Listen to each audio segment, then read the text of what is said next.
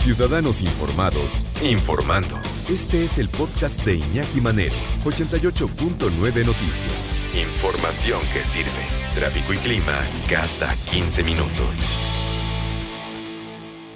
Para todos los que creen, siguen creyendo a pesar de todo y a pesar de las evidencias que pues esto no existe, que es una figuración, que lo están inventando los países del mundo para poderse aprovechar de nosotros, que son las farmacéuticas, que nos están inyectando un chip, que nos quieren controlar, que ya este, mi cerebro está detectando frecuencias este, radiofónicas de otros planetas gracias a la vacuna, en fin, tantas y tantas estupideces que de repente se cuentan por dos o tres influencers que en su vida han agarrado un libro, ¿no?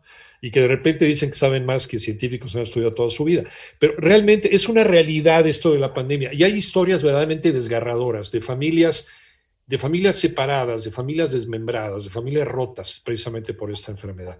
Hay que seguirlo tomando en serio. Y mi compañero Toño Morales se ha especializado también en buscar estas historias, estas historias de triunfo, pero también de derrota, esas historias de desencanto por autoridades que pues no te cumplen y que se supone deberían estarte cuidando. ¿Qué te encontraste ahora con estas historias de COVID, mi querido Toño Morales? ¿Cómo estás? Buenas tardes. Bien, gracias, Iñaki. Seguramente tú también ya lo notaste, ¿no? Hay más tráfico, hay más personas en las calles, en los negocios, en los comercios, los centros comerciales, Iñaki, los mercados, pero no todos usan cubrebocas o no todos respetan la sana distancia. Fíjate que hay tres historias que compartimos con ustedes como muestra precisamente de lo que puede dejar a su paso la COVID-19, huellas de la COVID-19.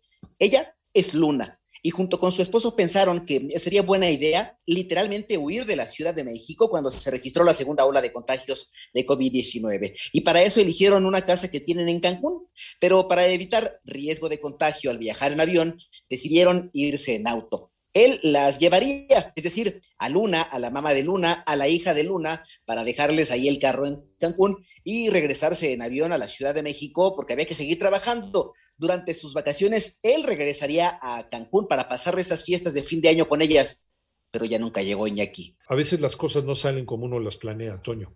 No, porque él, él digamos que era la cabeza de la familia, pretendía regresar durante sus vacaciones, porque además hay que mencionar que él no podía dejar de chambear, ¿eh? su, trabajo le exigía estar de manera presencial y resulta que entonces él tenía que regresar, pero planeó sus vacaciones de manera que regresaría a Cancún, pero eso ya no sucedió. Vamos a escuchar a Luna porque ella nos dice por qué ya no sucedió porque él tenía que trabajar todavía, pero resulta que ya no llegó eh, ese momento porque enfermaron sus papás. El problema fue cuando se contagiaron sus papás, pero ahí empezó la película de terror, se contagiaron sus papás, él salió de vacaciones y en vez de irnos a alcanzar, pues se quedó con sus papás cuidándolos, ¿no? Sí, pero no vayan a pensar que eh, se trataba de un adulto mayor o muy grande o enferma o no. ¿Quién era? Era una persona sana, Luna que mi esposo se cuidaba muchísimo y era un hombre sano de 55 años, el cual nadaba, buceaba, no fumaba, no tomaba. Él no pensaba que jamás le iba a pasar algo con esta enfermedad. Desafortunadamente, Iñaki, la pandemia pues no perdona y puede terminar con familias completas. Explícanos, Luna se hizo su prueba y salió positivo. Y fue cuando me dicen, ¿sabes qué? Ni te vengas, esto va a pasar rápido. Y pues resulta que fallece el primero de enero su papá y el 11 de enero fallece su mamá y mi esposo el 28 de, enero. Así en un mes, Luna se quedó eh, sin más de la mitad de su familia, literalmente, Iñaki, toda la familia. Y, y, evidentemente cambió totalmente su rol de vida, porque ella era esposa, eligió dedicar esa parte de su vida a dedicar a su única hija, pero a partir de ese momento y hasta la fecha, pues ya no hay suegros, ya no hay esposo, ya no hay proveedor. Ella es la que tiene que proveer, ella tiene que administrar y tiene también que ser la compañía y la guía de su hija adolescente. Esa es una historia, pero vamos con otro aspecto también de la pandemia. Por ejemplo, cuando algún ser querido se enferma de COVID-19, pues nadie se imagina cuánto va a representar eso en gastos. Esa es la historia de Quique, quien nunca imaginó que él podría ser víctima de esa enfermedad y lo que representaría para su vida desde ese momento. Quique. Mi madre y yo fuimos al hospital, a mí me tocó en diciembre, en enero de este año pues entró mi primo, él pues desafortunadamente pues ya no salió, en la familia de mamá pues más de 20 personas contagiadas. 20 personas contagiadas, una sola familia. Fíjate lo que esto implica. buscar atención médica, conseguir los medicamentos, los equipos que se necesitan. Todo eso implica dinero, Iñaki. ¿Cuánto? A veces todo lo que tienes. Quique. Mi esposa empezó con, con, síntomas. En ese momento nos hacemos la prueba, fue para finales de noviembre. Mi hijo y yo salimos positivos. Sí, mi esposa salió negativa. Empecé a gastar pues mucho dinero, ¿no? Primer concentrador que yo conseguí, este, me costó alrededor de 20 mil pesos, el cual no servía. Tuve que comprar otro concentrador. Ese me salió en 40 mil pesos.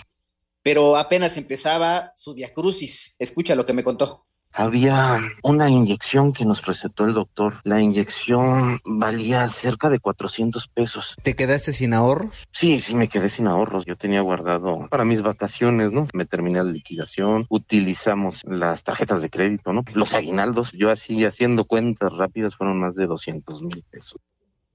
Hay un mensaje que Quique envía a las personas que hoy están en la calle, pero que ya olvidaron las medidas de higiene. Adelante, Quique la gente no entiende hasta que le pasa en cara propia, ¿no? Hasta que no tiene un familiar que llega a un hospital, hasta que no tiene un familiar que tiene que ir a reconocer el cuerpo. Mientras tanto, la gente no entiende.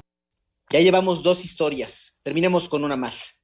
Cuando vemos noticias, oímos decenas de sugerencias, ¿no? Y recomendaciones por si nos contagiamos. Pero ¿qué crees, Iñaki? No siempre escuchamos, porque es diferente oír y escuchar. Y una vez adquirida la enfermedad, de eso sí no nos queda duda, queda poco tiempo para actuar. Hay que actuar rápido. Pero ¿qué pasa, por ejemplo? Imagínate este caso. Una mujer tiene tres hijos, es madre, pero también es papá, es proveedora, ella está al frente de su propio negocio, es una emprendedora.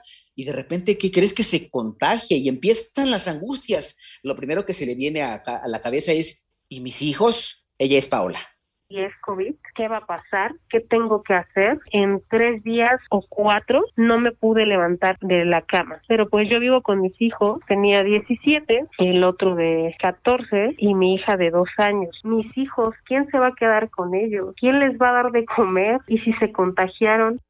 Fíjate, Iñaki, que las tres historias pues tienen detalles en común. Por ejemplo, no saben dónde se contagiaron, ninguno esperaba vivir algo como eso, y además todos ellos debieron invertir para salir adelante, en algunos casos casi todo lo que tenían Iñaki, pero ellos, como se dice coloquialmente, pues la libraron, ¿no? Bien que mal. Pero oye, Iñaki, ¿quién garantiza que quienes hoy tienen 18, de 18 a 39 años y que salen sin ninguna precaución y que ya les vale gorro todo, no se van a contagiar? ¿O quién les puede garantizar a ellos que cuando se enfermen o alguno de sus familiares la van a librar? El mensaje que les da Paola a lo mejor muchos chavitos dicen, no me preocupa, yo aguanto, porque a los jóvenes no les da tan fuerte. Sí, pero realmente vale la pena a lo mejor arriesgarte por arriesgar y perder parte de tu familia. Iñaki, la pandemia no ha terminado y estamos en una ola durísima de contagios. No, y este ejemplo ya está cambiando también, ¿eh? el ejemplo que nos dice tu tercera historia, Toño, porque ahora sí, esta nueva variante le está pegando fuerte a los jóvenes, a esos jóvenes que antes decía, bueno, yo ni síntomas a lo mejor, ¿no? No, ahora sí ya. Y ahora le está pegando a gente que no se quiere vacunar o que por alguna razón no se ha vacunado, a quienes tienen nada más una dosis, por eso también se le urge al gobierno federal a que nos diga dónde están todas las dosis que tienen guardadas, ¿no? Y terminen rápido de vacunar antes de que las variantes nos alcancen. Y eh, también el comportamiento social, que eso es parte también de este binomio. La sociedad también tiene mucho que cooperar para que eso se acabe lo más rápido posible. Miguel Otoño, historias con nombre y apellido, más allá del discurso oficial. Muchas gracias, Miguel Otoño. Gracias, Iñaki, y gracias a cada una de estas personas por permitirme compartir su historia. Gracias, Iñaki. Desde luego, gracias, Toño, porque también se necesita mucho valor para poder eh, compartir historias, historias de vida, historias que decíamos tienen nombre y apellido y es gente localizable, es gente de carne y hueso, son mexicanos que han perdido y a veces también lo han perdido absolutamente todo. Gracias, gracias, me quedo Toño.